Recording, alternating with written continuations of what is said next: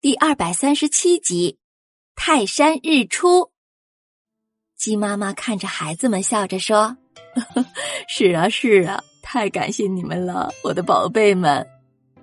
现在的我呀，才是金牌叫醒官呢，这就开始叫醒太阳喽。”公鸡爸爸说完之后，再一次清了清喉咙，站到了石头上，接着就是一串响彻云霄的啼鸣声。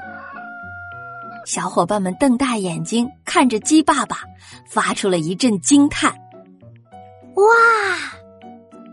珍珍惊讶的说：“鸡爸爸的声音好像有穿透力一样。”小公鸡骄傲的仰着脸：“那当然，我爸爸可是金牌叫醒官哟！”就在一连串的叫声之后，天边露出了一抹橙红色，渐渐的。这抹漂亮的颜色染红了整个天空，接着又出现了一层金光，缓缓的向上升起。过了一会儿，太阳公公抻着懒腰从一片金色里探出头来了。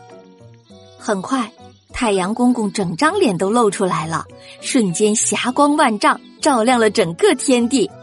爱大声的叫着：“快看，快看，太阳公公起床了！”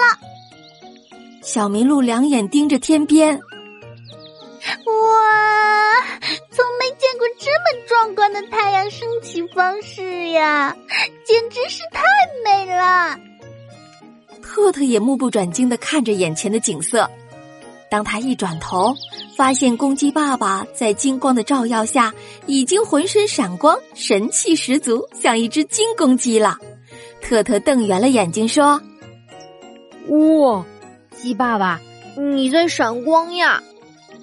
公鸡爸爸笑着看着小宝贝们，哈哈哈哈！孩子们，你们也在闪光哟！大家互相瞧瞧，然后又瞧瞧自己，都笑了。特特的嘴巴里露出了一排小金牙。公鸡爸爸的叫声叫醒的不只有太阳，还有整个山林。整个山峰，整个大地和所有的小动物们，勤劳的小蚂蚁已经结成队，走在上班的路上了。还有一只小蜗牛，先是从壳里露出两只脚，接着又探出了整个头。它眯着眼睛看着耀眼的金光，再看看一旁伸着懒腰的邻居毛毛虫。嗯，早上好啊，老邻居。毛毛虫也眯着眼睛说。早上好。正在看着太阳的特特，突然打了一个大喷嚏。这突如其来的喷嚏，对于小蜗牛和毛毛虫来说，就是一阵暴风雨呀。这个喷嚏刚好对着这两只小家伙，他们有些猝不及防。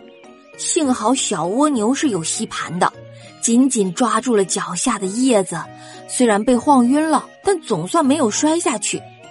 可是他的邻居毛毛虫就没有那么幸运了，先是像子弹发射一样飞了起来，接着又呈现出抛物线的形状，落到了另一片树叶上。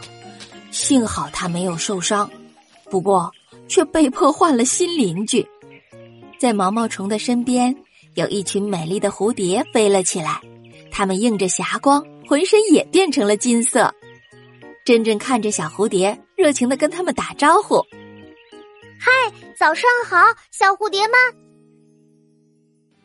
亲爱的小宝贝，多美好的早晨啊！公鸡爸爸唤醒了太阳公公，那我们的小动物们也该出发去找妈妈了。好了，让我们接着收听下一集的故事吧。